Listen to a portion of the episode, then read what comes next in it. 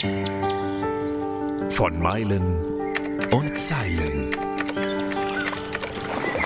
Der Abenteuer-Podcast des Delius Glasing Verlags. Mit Schriftsteller und Globetrotter Tim Kruse. Auf den Podcast heute freue ich mich besonders, weil es um meine größte Leidenschaft geht, das Wellenreiten. Friedhof Gauss hat das Buch Wellenreiten vom Weißwasser in die grüne Welle geschrieben und lebt den Traum, den viele gar nicht zu wagen zu träumen. Er ist einfach nach Portugal gezogen, hat eine Surfschule aufgemacht und ist fast das ganze Jahr auf dem Wasser. Aber jetzt gerade, Friedhof, bist du in München. Wie kommt das? Ich bin auf Familienbesuch. Einmal kurz auf Heimaturlaub. und wie sehr fehlen dir die Wellen? Ja, das geht. Also ich bin jetzt nicht so lange hier, maximal einen Monat, einen knappen Monat. Und äh, ich könnte ja notfalls hier auf die Flusswelle gehen, auf den Eisbach. Aber so dringend ja. ist das dann nicht. Wenn der Atlantik auf mich wartet, kann ich das aushalten. Erzähl mal deine Geschichte. Wie hast du es geschafft vom normalen deutschen Jungen bis nach Portugal? Äh, ja, also ursprünglich komme ich von der Insel Sylt. Also München ist gar nicht meine Heimat. Mhm. Ähm, und auf Sylt bin ich geboren und aufgewachsen. Und da bin ich dann natürlich auch mit dem Meer und mit den Wellen in, in Verbindung gekommen. Ne? Ja. Also, wenn ich etwas studiert habe in meinem Leben, dann ist es die See. und die in- und auswendig. das sind perfekte Bedingungen. Und also, das heißt, du bist quasi ja im und am Wasser groß geworden und dann war für dich irgendwann klar, du musst in wärmere Gefilde oder warum Portugal? Ja, das hat sich mit der Zeit so ergeben. Also klar, mit, mit dem Surfen habe ich auf Sylt angefangen. Ähm, wo fängt Surfen an? Also selbst vor, bevor ich mein erstes Surfboard hatte, waren wir schon in den Wellen unterwegs mit Luftmatratzen oder nur Bodysurfend. Mhm. Also wo fängt Surfen an? Mhm. Irgendwann ging es dann natürlich los. Ich weiß gar nicht, wie alt war ich da. Also nach Dänemark sind wir dann mal gefahren, waren so die ersten Touren mit dem Bus, mit dem Camper ähm, Frankreich und dann ging das halt immer weiter mit den Touren. Marokko bin ich früher gerne hingereist und, und das wurde dann immer mehr. Im Sommer auf Sylt leben und im Winter so, so weit wie oder so weit und so lange wie möglich natürlich wegzureisen, den Wellen hinterher. Mhm. Und so bin ich dann auch irgendwann mal in Portugal gelandet. Wann war denn das? 1900, Winter 91, 92 war das. Oh Gott. Ja. ja. oh Gott, oh Gott, wie alt sind wir geworden, ne? Ja, ne? Fühlt sich gar nicht so an, aber nee. manchmal ist es, wir sind kurz vor, also ich bin kurz vor 50, ich weiß gar nicht, wie es bei Boah, dir ich bin aussieht. ich habe gerade die 50 geknackt, ich finde das äh, höchst problematisch, ich komme da schwer mit klar. Ja. Aber herrlich, trotzdem, in, in den Wellen macht es ja nach wie vor Spaß, ne? Ja, das ist halt das Ding. Und äh, ich habe auch erst ganz spät angefangen. Ich komme nämlich aus Westfalen ursprünglich. Und in Westfalen gibt es kein Wasser, gar nichts und habe erst mit Mitte 40 mit dem Surfen angefangen und habe dann, also ich war schon immer im Wasser, ja, ich war schon Windsurfen und Bodysurfen konnte ich auch schon als Kind und so, aber dieses wirkliche Wellenreiten und ich mache es halt Stand-up. Und das ist, ja. ähm, ah, okay. es gibt fast nichts, was mich glücklicher macht. Also das ist schon was ganz Besonderes. Und du beschreibst in deinem Buch so gut die Ursprungsfehler, die jeder macht. Also ich hätte mir einfach mal einen Surflehrer nehmen sollen und zum Beispiel in eine Surfschule gehen sollen für zwei Wochen. Das wäre mir viel leichter gefallen und ich hätte mich nicht monatelang äh, durch, durch Schaum gekämpft, bis ich irgendwann mal gestanden hätte. Aber es ist die harte Schule. Also ich bin irgendwann mal auf den Trichter gekommen, also beim Windsurfen hätte ich wahrscheinlich auch einiges ab, beim Wellenreiten auch natürlich. Also ich bin früher auch nie in die Surfschule gegangen und man hätte das natürlich schon abkürzen können. Das ist heutzutage alles viel leichter zu lernen, als wir Autodidakten von damals. Ja. Aber es war die harte Schule und man lebt, man lernt ja mit Fehlern und wir haben jeden Fehler mindestens einmal gemacht, wahrscheinlich häufiger. Ja. Und dann können wir es halt entsprechend gut auch irgendwann. Ne? Also ich frage mich heute rückblickend manchmal, wie ich das geschafft habe, äh, nicht vorher aufzugeben, weil ich glaube, ich habe im ersten Jahr, habe ich, als ich meinen ersten Wellenreiter hatte, bin ich nur auf die Schnauze gefallen, also ein Nosedive nach dem anderen dahingelegt. Gleich raus in die grünen Wellen, nicht in den Schaum, so wie du es gerade sagtest. Also alles falsch gemacht, was man falsch ja, machen kann. Ja, ja. Und so ging es mir auch. So, wir waren, wir waren ein netter Freundeskreis und es war halt auch immer so die, die Mischung, ein bisschen Windsurfen, wenn das nicht reicht zum Windsurfen, sind wir halt Wellenreiten gegangen, dann Segel runter und dann selbst auf dem Windsurfern sind wir da so rumgeschickert. Hm. Und ja, irgendwann hat es dann halt funktioniert, ne? Hm. Also wer uns jetzt zuhört und ähm, ich weiß, dass Wellenreiten irgendwie so eine unglaubliche Faszination auf viele Menschen hat, beschreib doch mal, worauf kommt es denn an? Also wenn ich jetzt anfangen wollen würde, was, was muss ich denn machen? Also ich glaube, ein großer Unterschied, was ich auch bei den, bei den Surfschulen sehe, also ich will jetzt gar nicht sagen, dass sie anderen schlechte Surfkurse geben, aber es ist vielleicht auch so ein, so ein, so ein äh, Mentalitätsding zwischen verschiedenen Nationen. Also der Portugiese, der ist mehr so, hier hast du ein Brett, jetzt gehen wir mal raus und mach mal. Ähm, während der Deutsche ja eher durchdachter und technischer daherkommt. Ja. Ähm, ich mag den Leuten auch ganz gerne erklären, wie das Meer funktioniert. Ja? Also, mhm. wo die Welle bricht, gerät Wasser in Bewegung in Richtung Ufer, das kanalisiert sich zur Seite und zieht im Tieferen dann wieder raus, der sogenannte Strömungskreislauf. Ähm, wo komme ich nach dem Surfen auch überhaupt wieder an Land oder in Notfallsituationen so Aha-Momente? Mhm. Ja, und das finde ich ganz cool. Ähm, habe ich früher selber auf Sylt nie nachgedacht, weil ich habe das Meer immer gekannt auf den Trichter bin ich erst gekommen, als ich selber mal angefangen habe, Surfkurse zu geben, als Surflehrer zu arbeiten. Hm. Ne? Und da gibt es dann schon Unterschiede. Also das Wichtigste ist der Spaß, ganz klar. Alles andere kommt mehr oder weniger von selbst. Aber so ein bisschen so diese Aha-Momente auch mal bei der Tide. Du kannst bei der, bei der richtigen oder bei der falschen Gezeit, Tide, coole Surfer reden ja Englisch. Ja, mach das ruhig. Das verstehen, glaube ich, alle. ja, und da kannst du halt auch echt wenn du falsch zur falschen Zeit ins Wasser gehst, dann kannst du ja echt selber Probleme schaffen, ne? Das ist, Klar. Dann kriegst du halt richtig auf die Nase. Ja, ja, und so. ähm, vor allem, wenn du dann eben keinen Sanduntergrund hast, sondern Korallen oder gar Felsen, wobei Korallen noch schlimmer sind, ähm, ja, dann kann es ja auch richtig zu schlimmen Verletzungen führen. Das vergisst man immer, ne? Surfen ist halt nicht nur cool, sondern eben auch ja. ein extrem gefährlicher Sport. Ja, Safety first auf jeden Fall und dann kommt aber auch ziemlich schnell schon der Spaß. Und das ist ein Trugschluss. Äh, viele Leute denken, dass Riffwellen gefährlich sind. Äh, Sand kann auch verdammt hart sein. Jo. Und dieser Strömungskreislauf, den ich gerade angesprochen habe, etc., wenn die Wellen mal größer werden, es gibt ja große und kleine Wellen, je nach Wetterbedingungen, ne, Tiefdruckgebiet, da gehen die mhm. Wellen, werden, entstehen dort und wandern daraus. Ähm, bei großen Wellen ist ein Sandstrand, ein Beachbreak, viel schwieriger zu surfen und zu kontrollieren als ein Riff. Mhm. Die Riffe, die brechen, die liegen immer fest da und die verändern sich nicht mit flach und tief. Der Strömungskreislauf, die brechen wie an, an, an der Perlenkette gezogen. Eigentlich ist Riff einfacher zu surfen als äh, Sand, ein Sandstrand, ein Beachbreak. Wenn da nicht so diese Kopfsperre wäre. Ja. Wie ist es bei dir in Portugal? Du hast da äh, deine Schule aufgezogen und dann können Surfer da hinkommen sich einbuchen und bringst du denen das persönlich bei oder hast du da zig Surflehrer, die das für dich machen dann schließlich? Mittlerweile habe ich ein Team. Also ehrlich gesagt ist es das, was mir am meisten Spaß bringt, ist der Surfkurs, tagsüber am Strand zu sein. Aber es hat sich natürlich alles entwickelt mit den Jahren. Wir gehen jetzt tatsächlich in den 21. Sommer mit der Surfschule. Also die wow. 20 Jahre machen wir dieses Jahr voll. Also da gibt es natürlich auch organisatorische Dinge. Die Leute fragen natürlich an. Ähm, Büroarbeit gehört natürlich auch dazu da muss ich was tun. Aber ich sehe eigentlich schon zu, dass ich regelmäßig, vielleicht nicht täglich, aber möglichst mindestens jeden zweiten Tag am Strand bin. Mhm. Und äh, ja, also ich habe da ganz tolle Surflehrer. Ich arbeite auch mit den, mit den Einheimischen zusammen, die auch ganz tolle Arbeit machen, meine portugiesischen Angestellten. Ähm, aber so ein paar Fragen, gerade was wir so, gerade meinten, so diese Theorieidee, da habe ich halt noch andere Vorstellungen als so der, der, der portugiesische Local. Mhm. Und äh, ich glaube, die Mischung ist dann perfekt. Mhm. Ne, wenn ich so ein bisschen Input gebe und dann gehen die mit den Jungs aufs Wasser und, und, und können sich da austoben, das ist dann eigentlich genau, genau das Richtige. Wie ist es denn mit Corona in Portugal? Also konntest du diesen Sommer vernünftig arbeiten? Also äh, letzten Sommer, also den 2020er Sommer? Oder wie war das und was erwartest du diesen Sommer? Wir waren schon limitiert, auf jeden Fall. Ähm, eingangs war der Lockdown, wann fing denn das an? Irgendwann im März, oder? Ich bin mir gar nicht mehr mhm, Ende Februar. So Ende März, ja. Ende März war es. Ja, da konnten wir, glaube ich, sechs Wochen gar nichts machen. Und dann wurde das wieder geöffnet, aber es hat noch so ein, zwei Monate gedauert, bis die ersten Leute tatsächlich kamen. Und auch im Sommer durften wir maximal äh, zehn Leute pro Surfkurs haben. Ähm, also wir haben ganz grob gesehen, haben wir die Hälfte gemacht von den, von den Jahren davor. 50 Prozent Einbruch, vielleicht ein bisschen mehr. Man muss ja fast sagen, immerhin, oder? Ja, immerhin. Es gibt, äh, es gibt, A, gibt es äh, wirklich Sparten, die ganz, ganz andere Probleme haben, so die Veranstaltungsszenerien. Ein Freund von mir, der betreibt mhm. da im Ort, wo ich bin, die Diskothek, der durfte gar nicht öffnen, der ist mittlerweile, arbeitet er als Tischler, ähm, der hat auch seinen Weg gefunden, ne? Aber wir, ja. also bei uns ist Jammern auf hohem Niveau in der Surfschule, das stimmt. mhm. Also wir konnten am Ende so auf, auf 50 Prozent arbeiten, gut vier Monate in der Hochsaison und es ist halt wichtig, über den Winter zu kommen. Und das haben wir geschafft. Ja. Jetzt wird Ostern wieder ausfallen wegen Corona. Okay, das ist, tut natürlich wieder weh, aber ich gehe mal davon aus, dass wir diesen Sommer, wie letzten Sommer, unsere drei, vier Monate Hochsaison arbeiten können. Hm. Und ganz ehrlich gesagt, muss ich sagen, hat es auch so ein bisschen Charme, plötzlich 50 Prozent weniger zu arbeiten oder weniger, weniger Leute im Kurs zu haben. Es hat sich die letzten Jahre extrem entwickelt. Es, wir sind nicht die einzige Surfschule am Strand und es ist alles sehr viel geworden mit dem Tourismus. Und wenn das jetzt alles ja. so ein bisschen runterfährt, hat das durchaus auch Vorteile, finde ich. Ja, mir erzählen alteingesessene Surfer immer wieder, dass es total nervt, dass mittlerweile jeder zweite Urlauber surfen geht. Ich kenne es ja nicht anders, ich kenne es ja erst seit ein paar Jahren.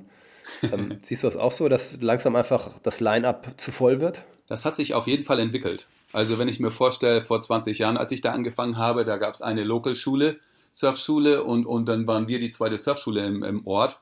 Und jetzt gibt es unzählige. Und der Platz ist halt mhm. limitiert am Strand. Wenn in der Hochsaison alle brechend voll sind, bis auf den letzten Platz voll, die Surfschulen, dann wird es zu viel. Ne? Ja. Und wir haben ganz viele Stammkunden bei uns in der Surfschule, die dann im mhm. Sommer irgendwann auch schon keine Lust mehr zu, hatten zu kommen. Die kommen dann eher im Frühjahr oder Herbst, wo dann weniger Betrieb am Strand ist.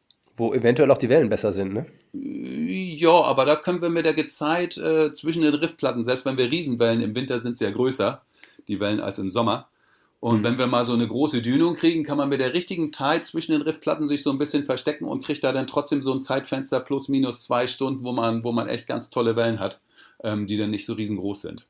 Also das geht eigentlich immer. Wow. Kennst du es vom Surfen auch, dass du nie so ganz zufrieden bist oder ist das bei so richtig guten Surfern wie dir äh, vorbei, dass du glücklich bist da draußen? Weil ich habe immer das Gefühl, ah, da ginge eigentlich noch mehr. Ja, das ist ja das Gute, man wird ja immer besser. Ne? Ich meine, das ist ja in den Surf, im Surfkurs genau dasselbe. Wir Surflehrer, wir lernen auch nie aus. Ja? Also es geht selbst mhm. bei uns immer weiter, immer kommt noch was Neues drauf zu. Der, der, unser, unser Surfkurskonzept, das hat sich einfach entwickelt und entwickelt sich immer weiter. Was mhm. natürlich sich dann auch irgendwann in, den, in, in meinem Surfbuch widerspiegelt. Ne? So, so ein paar gewisse Tipps, äh, die sind ganz gut. Ja, genau. Also es gibt die perfekten Surf-Sessions, um auf deine Frage zurückzukommen. Klar, diese epischen Dinger, wo man sich jahrelang noch zurück, oh, weißt du noch damals, und boah, klar, 20 Jahre zurück war es immer besser, aber ähm, es gibt diese epischen Tage. Und bei mir im Alltag, also wenn ich jetzt im Winter gebe ich weniger Surfkurse, dann gehe ich für mich surfen. In Ericeira gibt es ganz viele verschiedene Surfspots. Jede Bucht ist ein bisschen anders. Da kann ich mir die Tide für mich aussuchen und Gas geben, was ich will. Und im Sommer gehe ich halt mit dem Surfkurs an den Strand, äh, mache so ein bisschen, bisschen Erzählung und, und, und helfe mit und, und Unterhaltung und dann gehe ich zwischendurch mal irgendwo mal eine, mal eine Stunde surfen. So, dann habe ich mein Workout, kriege immer mhm. irgendeine Welle und dann ist es egal. Dann will ich auch keine perfekten Wellen haben, weil ich dann noch ins Büro muss und andere Sachen mache. Du sprachst eben schon dein Buch an. Es gibt tausend Surfbücher. Warum hast du noch eins geschrieben? Also ich sehe schon, dass es anders ist, dass du ganz viel erklärst, dass du auch wirklich mir Sachen in dem Buch beigebracht hast, also äh, Strömungsverläufe, Anfängerfehler und so. Aber ich kann mir vorstellen, es gibt einfach schon so viele Surfbücher. Was war dein Ansporn, nochmal was anders zu machen? Es ist tatsächlich, trifft es den Nagel auf den Kopf beim englischen Markt. Ich habe mal überlegt, das Buch noch ins Englische zu übersetzen und habe es bis heute nicht getan, weil es schon so viele Bücher gibt. Hm. Ähm, ganz genau genommen, das erste Buch ist ja, die erste Auflage kam 2009 schon raus. Oh wow in der vierten Auflage sind wir jetzt. Ne? Ja, ist die vierte, genau. Ich habe vorher mal angefangen, einen Roman zu schreiben und mit dem bin ich nie fertig geworden. Hat auch so saisonal zu tun. Kenne ich. ne? Im Sommer habe ich ganz viel zu tun und habe keine Zeit zum Schreiben und dann setze ich mich im Winter dran und fange wieder an zu schreiben. Aber wenn dann die nächste Saison vergangen ist und ich mich im Herbst wieder an diesen Roman gesetzt habe, dann hatte ich neue Ideen und oh nee und alles geändert und irgendwie bin ich da nie richtig vorangekommen. Hm. Und er meinte tatsächlich mal ein Freund zu mir, sag mal, warum schreibst du nicht einfach mal was, wo du Ahnung von hast? ähm, ja, so kam es zum Surfbuch, also die Kurzgeschichte ist das jetzt, ne? die kurze Variante. Ja.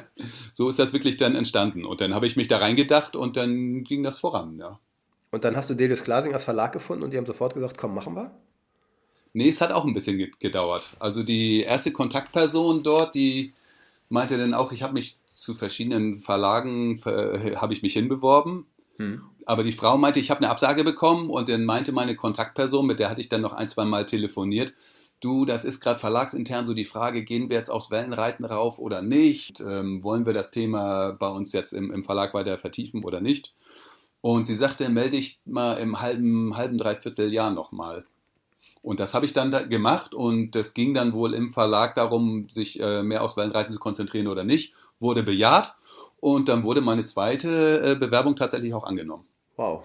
So, also das war nett von der Frau, weil sie hat sie es mir nicht sagen müssen. Ne? Ich weiß nicht, ob ich es alleine nochmal, ob ich mich da nochmal hinbeworben hätte. Ne? Und mm. im zweiten mm. Anlauf hat es funktioniert. und hattest du das Buch dann quasi schon fertig oder nur ein Konzept eingereicht oder wie war das? Ja, grob hatte ich das schon fertig, möchte ich meinen. Ich bin mir gar nicht mehr so ganz sicher. Also wir haben dann als dann ging es los mit dem Fotografieren. Nee, selbst die Fotos hatte ich schon ziemlich viele drin. Ein Freund mhm. von mir, der hat dann ganz viel gemacht. Ich bin dann surfen gegangen und er hat geknipst. Der musste auch viel Geduld mit mir haben. Ähm, hat er schön mit durchgezogen. Ja, ja, und dann habe ich mir so ein paar äh, Leute geholt, also wo ich, kann, ich kannte jemanden bei O'Neill zum Beispiel oder, oder ein Freund von mir baut Surfbretter in Portugal, dann habe ich mir hier und da noch von denen so Profibilder geholt und habe natürlich ganz viel Bildmaterial zusammengesammelt. Das ist ja auch wichtig für so ein Buch. Ja, klar, davon lebt ja. das. Also Aber so diese Schulungsserien, die, ja, die habe ich mit meinem Freund, mit meinem Tobi zusammen alle geschossen. Also ich bin immer schön ins Wasser gegangen und er hat mich geknipst.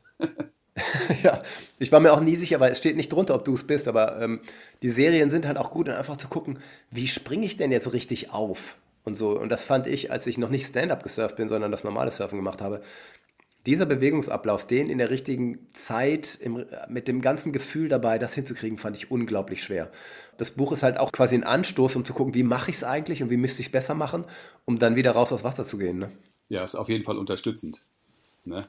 Ähm, du hast ja beim, beim Wellenreiten, wenn du nachher von der ungebrochenen grünen Welle redest, du hast ja im Bruchteil von einer Sekunde, musst du alles auf einen Punkt richtig machen. Oder ja. solltest du, möglichst. Ähm, man kann das aber auch auseinandernehmen. Also erstmal diesen richtigen Punkt kennenlernen. Das ist so ein Klassiker, was ich meinen Leuten auch sage. Wer sagt eigentlich, dass ich beim Surfen aufstehen muss? Ich kann auch liegen bleiben oder mindestens in den Startstütz, also wie so ein Liegestütz gehen. Mhm. Und wenn ich eine steile grüne Welle habe, fahre ich die nicht gerade runter, sondern lenke ran und fahre in der Kurve runter, dass ich unten nicht den berühmten Nosedive mache. Ähm, wer mhm. sagt, dass ich aufstehen muss? Wer hat Schwierigkeiten mit diesem Punkt der Beschleunigung? Wann bin ich eigentlich drin? Kannst du dich noch an Boris Becker erinnern? Da mit der alten AOL war das, glaube ich, Werbung. Ja, Bin klar. Ich schon drin? Bin ich schon drin? Das war aber ne? einfach. Das ist äh, beim Surfen ein wichtiger Punkt. Bin ich schon drin? Die Schaumwalze kommt an, die ist schon gebrochen, da bewegt sich Wasser. Wenn du so eine Schaumwalze anstartest, kriegst du einen Klaps von hinten, die hebelt gar nicht mhm. aus und die klappst dich rein, du weißt sofort, du bist drin. Und die grüne Welle, die kommt halt ganz sanft daher und bevor du beschleunigst, wirst du erstmal hinten hochgehebelt das heißt, vorne geht es nach unten und dann Brettspitze, Nose, Nose Dive, dann ist halt der Vollwaschgang da, ne? So. Und das ist so ein berühmter Punkt, äh, wo die Leute mit hadern. Und dann sage ich immer, wer sagt, dass du aufstehen musst? Start, Stürz, ranlenken, ab geht die Post. So. Und dann lernen die den Punkt der Beschleunigung kennen. Take-off kannst du, also das Aufstehen kannst du im Schaum lernen. Mhm. Und irgendwann baust du das zusammen. So. Und dann klappt das dann halt auch irgendwann mal in der grünen Welle, ne? Klingt theoretisch alles klingt ganz so toll. Einfach, ne? Ja, sind ganz viele Waschgänge dazwischen, aber die machen auch Spaß. Hast du irgendwann mal äh, was, was richtig Schlimmes erlebt, wo du dachtest, mein Gott, das könnte auch mein letzter Surfgang gewesen sein? Ja, ich glaube, so richtig in Lebensgefahr war ich noch nicht, aber ja, doch, also schon, klar. Also meine Big Waves sind jetzt nicht so, wie man es von diesen Big Wave Surfern da in Nazaré oder ähnliches gewohnt ist. Aber ich gehe schon auch nochmal aus Wasser, wo äh, keiner mehr aus Wasser oder weniger Leute aus Wasser gehen. Und äh, für mich ist so ein Klassiker, ähm, man kann ja mal das Board verlieren, die Leash kann reißen, das Brett kann brechen, wie auch mhm. immer. Ich muss schwimmend wieder an Land kommen. Und bevor ich aufs Wasser gehe, überlege ich mir immer oder frage ich mich immer, komme ich auch wieder schwimmend an Land? Große Wellen, viel Wasser in Bewegung, entsprechend starke Strömung, das ist nicht ganz ohne. Also mhm. so ein schöner Point Break, ich habe es ja vorhin schon besprochen, auf dem Flachen bricht die Welle, die läuft dann schön an dieser Riffkante vorbei, wie so ein Reißverschluss, ja. bam vom Feinsten, ähm, kanalisiert sich am Ende, das Wasser saugt wieder raus. Und da habe ich tatsächlich mal bei relativ großen Wellen mein Board verloren. Und dann musste ich reinschwimmen. Und bevor ich an Land geschwommen bin, über diese flache Riffplatte, bin ich zur Seite an Channel und wieder rausgedrückt.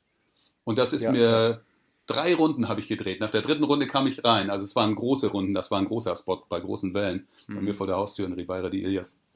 Äh, ja, und bei der dritten Runde dachte ich mir auch, also jetzt muss ich wirklich langsam mal zusehen, dass ich auch wirklich an Land komme, weil die Kraft dann runterging. Ne, also ruhig bleiben ist ja immer wichtig. Schwimme ich rüber zum Hafen, der sehr relativ weit weg war. Ne, so eine Idee kriegt man dann auch. Aber das sind äh, seltene Situationen. Also so oft ist es jetzt nicht, dass ich mich so in, in Gefahr fühle. Ähm, warst du denn alleine da draußen? Äh, an dem Tag tatsächlich ja. ja. Echt, ja, das ist halt bitter dann. Ne? Ja. Dann ja. Sollte man eine Idee dann machen. die Ruhe bewahren. Mhm, das ist eine Geschichte, die ich meinen Surfschülern immer erzähle, mindestens zu dritt. Wenn was passiert, bleibt einer beim Verunfallten, der dritte kann Hilfe holen. Ich meine, kennt man ja von anderen Sportarten auch. Ich glaube, in den Bergen ja. oder sonst wo ist es ähnlich. Ähm, ja, und wenn man dann alleine da draußen sitzt, fühlt sich das Ganze auch nochmal viel intensiver an. Ne? Also alleine surfen mhm. ist schon auch äh, so, gerade für, für, den, für den Kopf ist es schon sehr intensiv. Also ich mache es ab und an. Ja, finde ich auch. Hm. Aber es ist eben so schwer, sich zurückzuhalten, wenn du da draußen perfekte Bedingungen hast und du hast gerade keinen Kumpel an der Seite, der mitkommt, äh, zwei erst recht nicht, ja. dann geht man da trotzdem raus, ne? Ich hab's, ich hab's andersrum auch schon gehabt. Es gibt so zwei, drei Strategen an dem Strand, wo ich gerne surfen gehe. Da stehe ich dann manchmal im Winter auf, dem, auf, der, auf der Promenade und, und gucke mir die Wellen an, springe von einem Fuß auf den anderen und sehe, wow, perfekte Dinger, aber riesengroß und alleine traue ich mich nicht so recht. Und dann weiß ich eigentlich schon, das dauert jetzt nicht so lange. Man kennt dann die gewisse Gezeit, die passende Gezeit natürlich für die großen Wellen.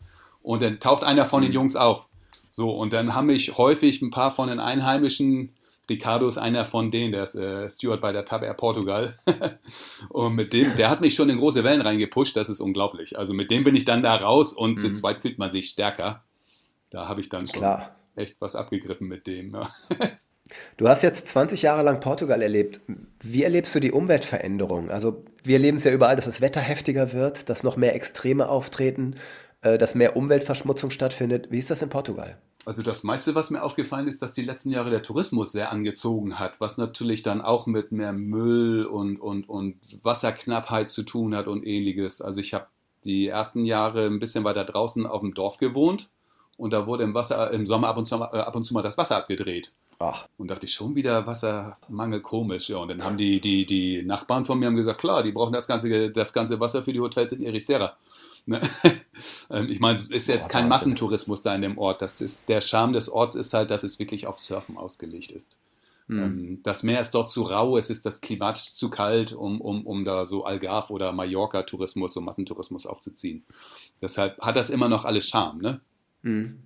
Ähm, Umwelt, ja, weiß ich nicht. Also ich fand jetzt nach dem ersten Lockdown kam es mir so vor, als hätten wir plötzlich mehr Insekten in der Luft. Man fährt über die Autobahn und also nach Lissabon von mir sind es 40 Kilometer und plötzlich ist vorne alles voller Insekten, was, was dann vorher die letzten Jahre nicht so viel war. Äh, ja, äh, also am Mittelmeer habe ich beobachtet, dass im Lockdown einfach viel mehr Fische waren. Also vor allem Meeressäuger. Es waren plötzlich waren Orcas vor Marseille zu sehen und so. Das war schon ganz oh, unfassbar. Schön, ja, was sich dann verändert. Und da sehen wir eben, was wir Menschen kaputt machen. Und also ich kenne jetzt das Mittelmeer am besten und ich sehe einfach, als ich Kind war, waren hier, haben wir geschnorchelt und haben Thunfischschwärme gesehen. Ja, heute kannst du ja. ein ganzes Jahr lang von morgens bis abends angeln, du würdest nicht einen Thunfisch rausholen. Ja, und das muss ich jetzt auch nochmal bestätigen. Ähm, wir surfen ja gerne an Riffplatten, äh, gerade im Frühjahr und Herbst, wenn die Wellen größer sind. Und da sitzt dann auch so Muscheltier, also Miesmuscheln, äh, mhm. Lappas und naja, die ganzen verschiedenen Muschelarten. Und die sind tatsächlich auch mehr geworden. Also wir geben unseren Surfschülern immer Booties, Schuhe raus und Neoprenschuhe. Ja. Und äh, dass sie auch über die Riffplatten laufen können. Die sind jetzt nicht, die sind relativ glatt, die sind nicht so, so heftig. Aber nach dem Lockdown saßen da viel mehr Muscheln auf den Riffen rum, die natürlich schärfer dann sind als normalerweise, als die letzten Jahre. Ja, ist erstaunlich, ne? Ja. ja. Weniger Schifffahrt verändert dann doch alles. Ja. ja, ja, absolut. Ja, also kann man mal sehen, was die Menschen sich rausnehmen. Ja, wir sind verrückt. Also ja, wir sind das, das schlimmste Säugetier. Aber wenn wir jetzt alle mal ein bisschen mal ein, zwei Schritte zurück machen und einfach mal ein bisschen weniger, ist, glaube ich, letztendlich besser für alle. Unbedingt. Also ich bin auch ja. starker Verfechter des Minimalismus. Äh, wir müssen runterkommen von, von diesem Wahnsinn, in dem wir leben. Also dass alles nur noch nach Konsum und Profit ausgerichtet ist, das geht zu weit, das macht alles kaputt. Und das wissen wir ja nun auch. Es ist offenbar für viele Menschen sehr, sehr schwer, davon zurückzutreten. Ja, und klar, keine Frage, Corona nervt. Corinna, die alte Spaßbremse. Ne? Aber ähm, das ist wirklich ein Vorteil. Also ich hoffe auch, dass es dann nicht, dass wenn dann irgendwann alles vorbei ist und, und, und dann haben das alles ganz schnell wieder vergessen und fallen in alte Muster zurück. Ähm, wenn jeder so ein bisschen mal in sich geht und, und wir alle mal einen kleinen Step zurück machen, so das wäre eigentlich schön. Ne? Hm. Ja. Erzähl mir zum Schluss noch von deinem Surfroman. Bei mir, mir geht es genauso. Ich ähm, habe auch sogar einen Roman mal fertig geschrieben, der nie veröffentlicht mhm. wurde, sitze auch schon wieder am nächsten. Aber es ist eben so schwer, das vernünftig zu machen, glaube ich. Wie geht's dir damit? Das war auch ein Lockdown-Vorteil. Also es, er ist noch gar nicht so ganz spruchreif. Ich weiß nicht, Delius ist sich noch nicht so ganz sicher, ob wir den verlegen oder nicht. Ähm, aber ich habe ihn tatsächlich vor meinem, vor meinem Surfbuch, also vor 2009 hatte ich da schon rumgeschrieben. Ähm, wobei von meinen ursprünglichen Sachen eigentlich so gut wie gar nichts mehr übrig ist. Ja, ja also ganz, ganz leicht. Ähm, ich habe jetzt, ähm, dann kamen natürlich Kinder dazu. Äh, ich habe drei Kinder mittlerweile und dann hat man auch andere Zeiten, das verschiebt sich dann alles. Und ich habe jetzt im, im letzten Lockdown angefangen, so jetzt oder nie, jetzt machst du das. So, und dann habe ich mich dran gesetzt und jetzt diesen Winter habe ich nochmal weitergemacht und jetzt bin ich eigentlich ja quasi fertig. Also das war schon ein Vorteil auch von Corona, dass ich mich Mhm. auf diesen Roman konzentrieren konnte. Ja, klar. Sag mal, worum es geht. Ja, Surfen, Portugal, also ist auch das Ganze geschichtlich ein bisschen aufgezogen. Ähm, ja, und dann ist natürlich noch so ein bisschen Abenteuer drin. Äh, ja, also ja, typisches Surfding halt. okay. Nicht zu viel verraten, ne? Ja, die Leute, die gerne nach Portugal reisen und, und, und mit, dem- mit dem Surf-Virus infiziert sind, die finden das alle klasse. Ja, ob es ein Bestseller wird, weiß ich nicht. Ja, der Weg zum Bestseller ist dann, lang. Ja, genau. Letzte Frage. Wie sprechen die Portugiesen deinen Vornamen aus? Oder gibst du dir einen Surfer-Künstlernamen? Ich habe mehrere Spitznamen, aber ich muss sagen, die sind ganz, ganz lustig, wenn ich mal zum Arzt oder aufs Amt oder irgendwo hingehe und die versuchen, meinen Namen zu lesen. Ähm, wie spricht man den aus? Fragen sie mich ganz schüchtern. Ich sage, probier doch mal. Und die meisten kriegen das recht passabel hin. Ja, Okay. Fritjof. Und dann ist es echt ganz schön, dann habe ich immer schon einen Lacher auf meiner Seite, wenn ich sage, Ja, sag doch gut. mal selber. ist, ganz süß. ist ja auch ein seltener Name, ist ein norwegischer Name, ne? Ja, genau, genau. Ja, klasse. Also selbst in Deutschland haben die Leute Probleme manchmal mit dem Namen. Ja, im Norden kennt man den, aber darüber hinaus dann wahrscheinlich eher seltener. Ne? Ja, ja. Ja. Fritjof, vielen, vielen Dank. Ich wünsche dir für das Buch ganz viel Erfolg und äh, hoffe, dass das Buch vielleicht auch ein guter Werbeträger einfach für deine Surfschule ist. Ähm, denn es gibt nicht so viele Surfschulen, wo jemand ein Buch geschrieben hat. Viel Erfolg damit. Danke sehr, danke sehr, das freut mich. Ich würde mich auch sehr freuen, wenn du mal in Portugal vorbeikommst, dann gehen wir mal zusammen surfen. du, äh, ich will immer nicht so viel versprechen, äh, weil ich, die Welt ist so groß. ähm, Ja. Ich würde wahnsinnig gerne diesen Sommer sogar nach Portugal fahren. Und sollte es mich wirklich dahin verschlagen, ich melde mich hundertprozentig. Auf jeden Fall. Ne? Und wie gesagt, wer muss denn, wer muss beim Punkt der Beschleunigung aufstehen? Ne? Bin ich schon drin? ne? Spaß haben geht immer, auch die Waschmaschine macht Spaß, das ist ja das Coole am Surfen. Genau, Ja. du hast gesagt, der beste Surfer ist der, der am meisten Spaß hat. Richtig. Du gehst, also auch wenn ich meine Stunde dieses schnell mal zwischen, zwischen, zwischen Büro und, und Surfkurs, jetzt mal blöd gesagt, ich gehe schnell mal eine Stunde paddeln, A, habe ich mein Workout und das ist ja irgendwie, holst dich auch immer runter. Also man, der Kopf ist Ja. leer danach, ne? Ja, Das ist total. nicht nur von außen waschen, sondern auch innerlich. Äh, Ganz genau, das Meer reinigt, auf jeden Fall, äußerlich und innerlich, finde ich auch. Also ich gehe ja nicht aufs Meer, um jetzt der, der beste Surfer, der, der wildeste, der radikalste zu sein. Klar, macht auch mal Nee. Spaß. Aber ich gehe da manchmal raus und dann sitze ich einfach nur da und bin in der Natur, sehe die Fische, die Welle stellt sich auf Genau. und da schwimmen Fische längs. So ist ja auch schon klasse, ne? So, also die ist die Entspannung. Fritjof, vielen, vielen Dank. Wir sehen uns auf der Welle. Tschüss. Vielen Dank für das Gespräch. Das war von Meilen und Zeilen. Der Abenteuer-Podcast des Delius Glasing Verlags. Mit Schriftsteller und Globetrotter Tim Kruse.